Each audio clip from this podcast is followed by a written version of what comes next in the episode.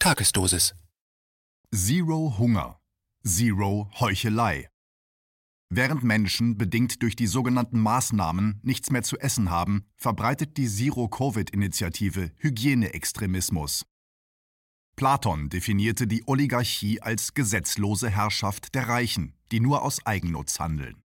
Nach Jahrzehnten global zunehmender Oligarchie sowie jeder Menge Doppelmoral sind wir in einer äußerst kritischen Situation. Tausende Menschen verhungern jeden Tag und vermutlich erkranken noch viel mehr. Durch die restriktiven Corona-Maßnahmen der Regierungen, die zu einer Verschmelzung von Staats- und Konzernmacht führen, breitet sich das tödliche Hungervirus nun extrem schnell auf dem gesamten Planeten aus und stürzt Millionen Menschen in die Armut. Die autoritären Restriktionen verstoßen gegen die Grund- und Menschenrechte. Sie verstärken das Systemleiden und löschen zahlreiche Menschenleben sowie wirtschaftliche Existenzen aus. Angesichts solcher Verwüstungen nun dieses schädliche Handeln noch mit Zero-Covid-Parolen auf die Spitze zu treiben, ist in höchstem Maße verantwortungslos und würde den Lockdown bis in alle Ewigkeit verlängern. Das Motto sollte vielmehr lauten Zero Hunger, Zero Heuchelei. Ein Kommentar von Flo Osreinig, Autor des soeben im Rubicon Verlag erschienenen Buches mit dem Titel Das Corona-Dossier. Das System ist gescheitert. Es hat das Leben von Milliarden Menschen schon lange dauerhaft eingeschränkt und sorgt jedes Jahr, jeden Monat, jede Woche, jeden Tag und jede Stunde für Massen an Hungertoten. Deswegen brauchen wir einen echten Systemwechsel und kein durch Corona-Restriktionen verschärftes Weiterlaufen in die völlig falsche Richtung. Das Ziel darf auch nicht nur in wenigen Hungertoten bestehen, es muss Null lauten. Wir brauchen sofort eine gemeinsame globale Strategie, um die fortgesetzte Menschenrechtsverachtung wirksam zu bekämpfen. Mit der Zahlung von Entwicklungs-, wie viel kommt wo an, und Hilfsgeldern in den Rachen der mächtigen Pharmakonzerne, in einem Gebilde aus Korruption, Wachstumsgier, Repression, Propaganda und Angriffskriegen ist der Wettlauf gegen das von der Corona-Politik angefeuerte Hungervirus jedenfalls nicht zu gewinnen. Neben einer konsequenten Friedenspolitik und einem globalen Lockdown für die Produktionsfirmen von Patronen und Kanonen fordere ich deshalb, die weltweite Armut sofort so entschlossen und zielführend zu bekämpfen, dass jeder Hungertote unverzüglich vermieden wird. Denn dieses Ziel dient ausschließlich dem Wohl und der Gesundheit der Menschen. Ein Unterlassen konsequenter Bemühungen, um das Hungervirus zu besiegen, würde die Maßnahmen der internationalen Politik im Kontext der Corona-Krise nur als plumpe Heuchelei und Massenmord, zumindest aber als fahrlässige Tötung der Leidenden in industriellem Ausmaß entlarven. Das konzertierte Handeln der Regierungen hat in den letzten zwölf Monaten gezeigt, dass es sehr wohl möglich wäre, der Verbreitung und überhaupt der Existenz des Hungervirus ein Ende zu bereiten und den systembedingten Hungertod in das Gruselkabinett menschlicher Irr- und Abwege zu verbannen. Utopisch gibt es nicht mehr, Virus heißt das Zauberwort, und gemeinsam schaffen wir das. Ich orientiere mich also schlicht an der neuen Corona-Realität, der Vernunft und der internationalen Humanität. Die Ausrottung des für Menschen jeden Alters tödlichen Hungervirus kann allerdings nur gelingen, wenn alle Maßnahmen gemeinschaftlich gestaltet und umgesetzt werden. Darum fordere ich.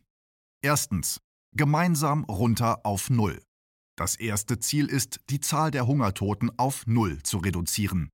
Um das Hungervirus zu besiegen, muss weltweit schnell und gleichzeitig gehandelt werden etwa mit bedingungslosen und unbürokratischen Transferzahlungen, einer frei zugänglichen medizinischen Notversorgung sowie einer verpflichtenden Abgabe von überschüssigen Grund- und Nahrungsmitteln für Bedürftige durch öffentlich-private Partnerschaften über alle Landesgrenzen hinweg.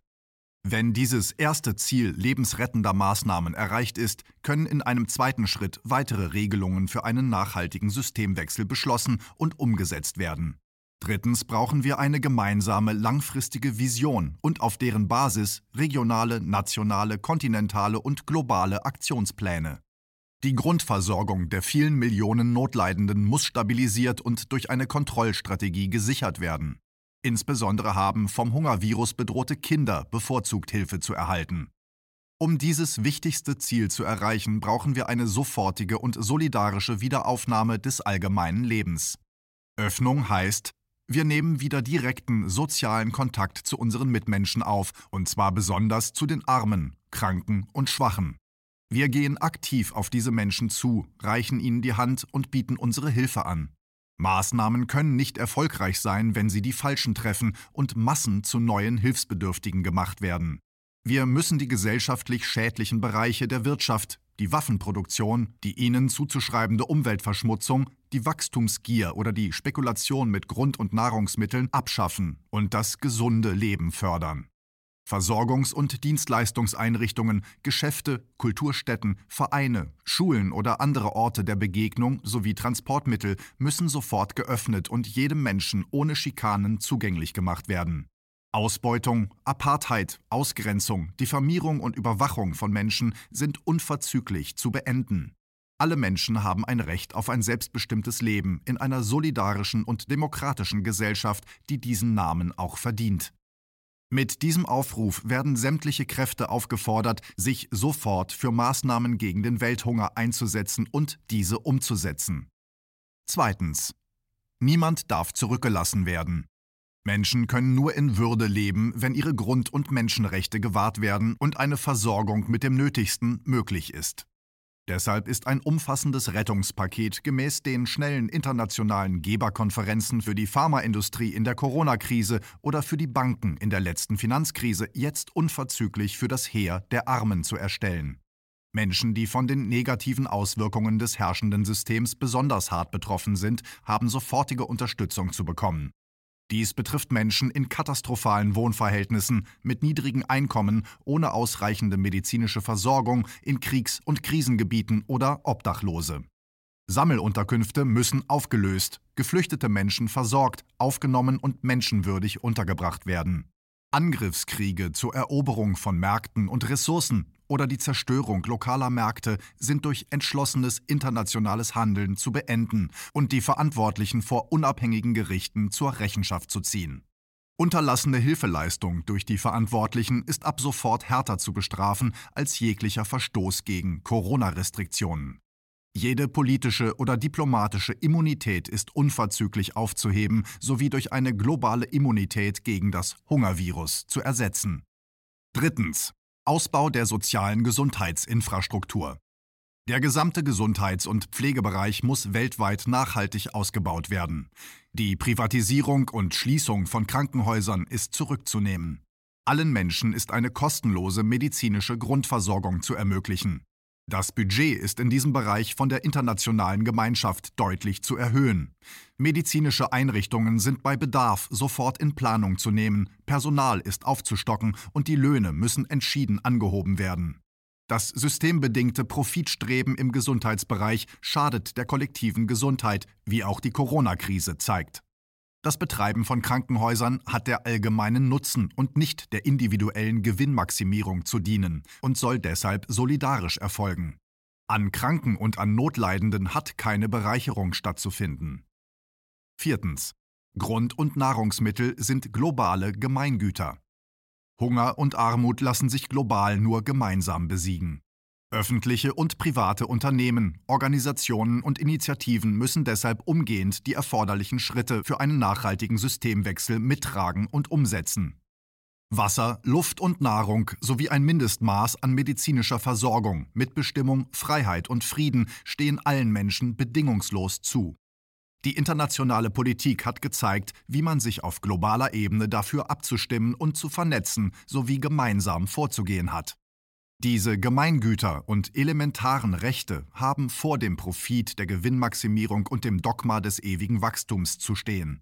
Sie sind nicht zur Diskussion zu stellen oder gegen andere Rechte auszuspielen. Fünftens. Solidarische Finanzierung. Die notwendigen Maßnahmen kosten Geld. Einige Gesellschaften der Welt, besonders in den Kolonial- und Industrienationen, haben über die Jahrhunderte einen enormen Reichtum erbeutet und angehäuft, den allerdings nur einige wenige Vermögende besitzen. Mit diesem konzentrierten Reichtum wird die Politik beeinflusst und gesteuert, weshalb es sich um eine imperiale und globale Oligarchie handelt, die mit Freiheit, Solidarität und Demokratie wenig zu tun hat. Bereits mit einem Teil dieses Reichtums lassen sich alle Maßnahmen zur Ausrottung von Armut und Hunger finanzieren. Geld ist kein Hindernis. Auch das hat die Politik in der Corona-Krise bewiesen. Darum verlange ich zusammengefasst nichts Geringeres als ein rasches Ende des Welthungers, einen dafür nötigen Systemwechsel und ein Ende der beispiellosen, weltumspannenden und unerträglichen Heuchelei. Ich verlange die Rücknahme aller Privatisierungen und Schließungen im Gesundheitsbereich während der Corona-Krise, einen totalen Lockdown für die Kriegs- und Propagandaindustrie sowie aller Börsen zur Spekulation mit Allgemeingütern, eine freie Grundversorgung, eine sofortige weltweite Öffnung und die verpflichtende Wiederherstellung der Menschenrechte. Wir müssen die politische und mediale Doppelmoral niederschlagen. Alle Kräfte haben sich für Zero Hunger und Zero Heuchelei zu vereinen. Es gibt einen Gegensatz zwischen Menschenrechten wie der Verteidigung der Selbst- und Mitbestimmung und dem autoritären Staat, der das Gewaltmonopol gegen Menschen und Menschenrechte für kapitalistische Konzerne in Stellung bringt. Anders als vordergründig behauptet, geht und ging es bisher nicht um das Wohl der vielen, die Ausrottung von systembedingter Armut und Krieg, sondern um die Errichtung eines digitalen Totalitarismus und den Machtausbau der global herrschenden Oligarchie. Die Einheit von Freiheit, Selbstbestimmung und Solidarität, Gemeinschaft, ist der entscheidende Schlüssel zu einer menschenrechtsgerechten Strategie für Zero Hunger und Zero Heuchelei. KenFM ist crowdfinanziert und unabhängig. Leiste deinen Beitrag zu freier Presse und unterstütze unsere Arbeit finanziell. Wenn du zukünftig keine Beiträge verpassen willst, abonniere den KenFM Newsletter und installiere dir die KenFM App für iPhone und Android. Weitere Informationen auf kenfm.de/support. Hallo Community. In diesem Video möchten wir euch das Thema Bitcoin ans Herz legen. Wir werden euch erklären, was Bitcoins sind, wie man damit bezahlen kann und welche Bedeutung diese Währung für KenFM hat. Viele von euch haben sicher schon von Bitcoin gehört oder nutzen es sogar privat. Wie ihr KenFM mit Bitcoins unterstützen könnt und warum das für uns aktuell sehr wichtig ist, verraten wir euch jetzt. Das ist ein Bitcoin. In Wirklichkeit existiert so ein Bitcoin aber gar nicht. Es gibt ihn nur virtuell im Internet als digitale Währung in einem digitalen Konto. Bitcoin ist eine sogenannte Kryptowährung, die bekannteste weltweit. Man kann damit via Computer oder Smartphone einkaufen, spenden oder sich gegenseitig Bitcoins zuschicken. Bitcoins kann man wie Währungen oder Edelmetalle zum aktuellen Wechselkurs kaufen, verkaufen oder von Freunden zugeschickt bekommen. Einzige Voraussetzung, ein E-Wallet, zu Deutsch eine elektronische Geldbörse. Das ist ein Account oder Konto, über das man Bitcoins empfangen oder versenden kann. Wie ihr wisst, nutzen auch wir bei KenFM schon seit ein paar Jahren Bitcoin, damit wir im Notfall auch finanziell unabhängig bleiben können, zum Beispiel von Banken, die uns nicht mehr mögen. Da viele Banken mit unserer Berichterstattung nicht einverstanden sind und nicht im Zusammenhang mit KenFM genannt werden möchten, kam es in den letzten Monaten so weit, dass uns gar keine Bank mehr mag. Weshalb wir leider damit rechnen müssen, vom kompletten IBAN-Zahlungsverkehr ausgeschlossen zu werden. Deshalb der Appell an euch, beschäftigt euch jetzt schon mit der Funktionsweise von Bitcoin, damit ihr uns auch im Notfall trotzdem weiter unterstützen könnt. Alles, was ihr dafür tun müsst, ist, eure bisherige Unterstützung in Euro einfach in Bitcoin an uns zu senden. Dazu legt ihr einfach eine kostenlose E-Wallet an, wandelt einen Betrag eurer Wahl in Bitcoin um und sendet uns diesen an unseren Bitcoin-Account. Den Link findet ihr unter jedem unserer Beiträge sowie unter diesem Video. Alternativ dazu könnt ihr aber auch diesen QR-Code mit eurem Smartphone scannen. Übrigens, eine detaillierte Schritt-für-Schritt-Anleitung haben wir zum Nachlesen für euch schon einmal vorbereitet. Ihr findet sie auf canfm.de/bitcoin. Ob Bitcoin oder Kryptowährungen wirklich die Zukunft des Geldes sind, wissen wir nicht. Aber vielleicht ist das bald unsere einzige Option, so unabhängig wie möglich und vor allem ohne Bankkonto für euch in Zukunft weiterhin freien und unabhängigen Journalismus machen zu können. Wir hoffen sehr auf eure Unterstützung und sagen jetzt schon tausendmal Danke. Euer Team von KenFM.